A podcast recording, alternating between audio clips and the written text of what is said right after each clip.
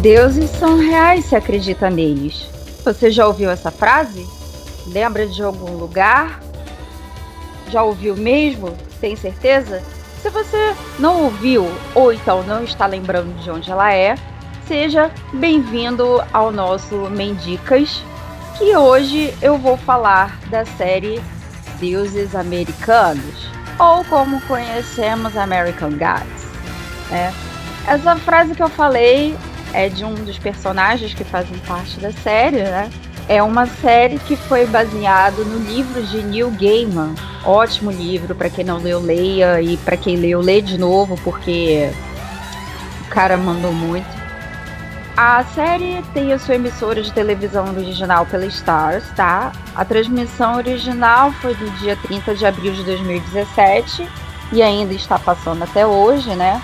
Porque temos um total de duas temporadas. Então, são duas temporadas com 16 episódios em cada uma, geralmente no tempo de duração de 52 a 63 minutos. É uns episódios bem grandinhos aí, conforme a gente acompanha na maioria das séries, né?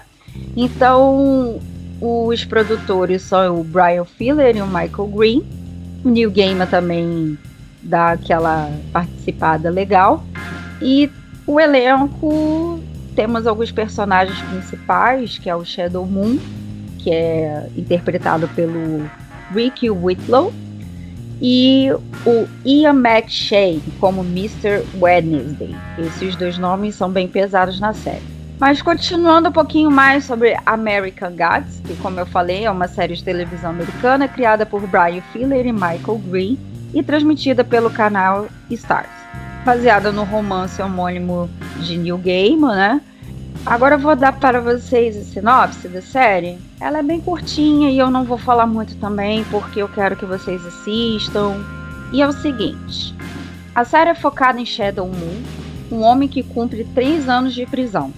Faltando poucos dias até o fim de sua sentença, Shadow acaba sendo liberado inesperadamente depois que sua amada esposa, Laura Moon, é morta. Posteriormente, Shannon encontra-se ao lado de um homem chamado Wednesday, que lhe, que lhe oferece um emprego.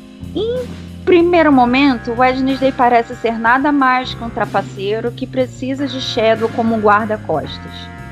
Wednesday está trilhando seu caminho pelos Estados Unidos, reunindo todos os velhos deuses que agora se incorporaram na vida americana para enfrentar os novos deuses incluindo os relacionados à mídia e tecnologia que estão se fortalecendo. Então a sinopse aí já deu um resumo muito grande do que é o enredo das duas temporadas. Na primeira temporada, nós temos aquele momento em que todos os personagens começam a se cruzar e começa a ter aquela história muito bem desenvolvida. Então, o Shadow, como a sinopse mostrou, ele sai da prisão porque a esposa dele, que é a Laura Moon, ela morre em um acidente de carro. É, e nisso vai contando toda a história, desde como eles se conheceram, por que, ele foi preso, como ela morreu, como o Wednesday apareceu é, na vida do Shadow. E nisso é tudo muito bem construído. Sem contar que durante o início de alguns episódios, é como se fosse uma historinha bem curta ali que o Neil Gaiman é, escreveu, né? Que como se fosse pequenos contos. Então vale a pena ver que é para conferir porque é tudo muito bem produzido. Né? Então sobre essa guerra que vai acontecer entre os deuses antigos e os deuses novos, é, você fica meio que meio em dúvida se você está do lado dos deuses novos ou dos deuses antigos. Então o Wednesday ele já é um deus antigo e ele não concorda que os novos deuses cresçam e acabem apagando a memória dos deuses antigos.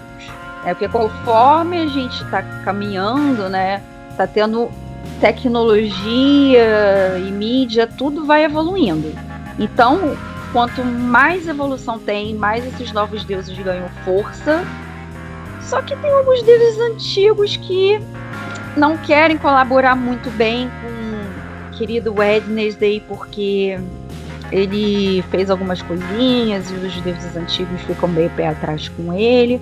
Coisas que vocês vão acabar percebendo conforme forem assistindo.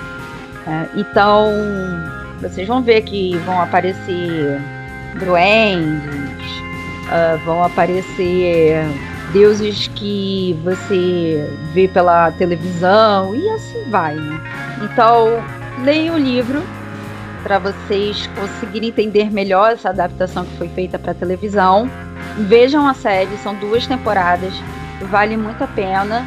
Não vou me prolongar muito, porque a sinopse e o que eu falei um pouquinho aqui já deixou um gostinho para vocês poderem ter aquela curiosidade em assistir. Lembrando que essa série tem pela Amazon, vocês podem ver por lá as duas temporadas e se divertirem. Então é isso, galerinha. Fica essa dica aí de série para vocês. E não esqueça de nos seguir no Twitter, só procurar lá MendaraCast e no Facebook MendaraCast também. Lembrando que tanto Mendicas quanto os podcasts são postados pelo Spotify, Deezer e pelo aplicativo de podcasts da Apple. E caso você queira conversar com a gente de uma forma mais íntima, entre aspas, você pode mandar um e-mail para cashmandara.gmail.com dando sua opinião, sua crítica ou nos dando algum tema para que a gente possa falar em um próximo podcast ou até mesmo fazer uma indica. Então é isso, galerinha. Beijo no coração de todos e até a próxima.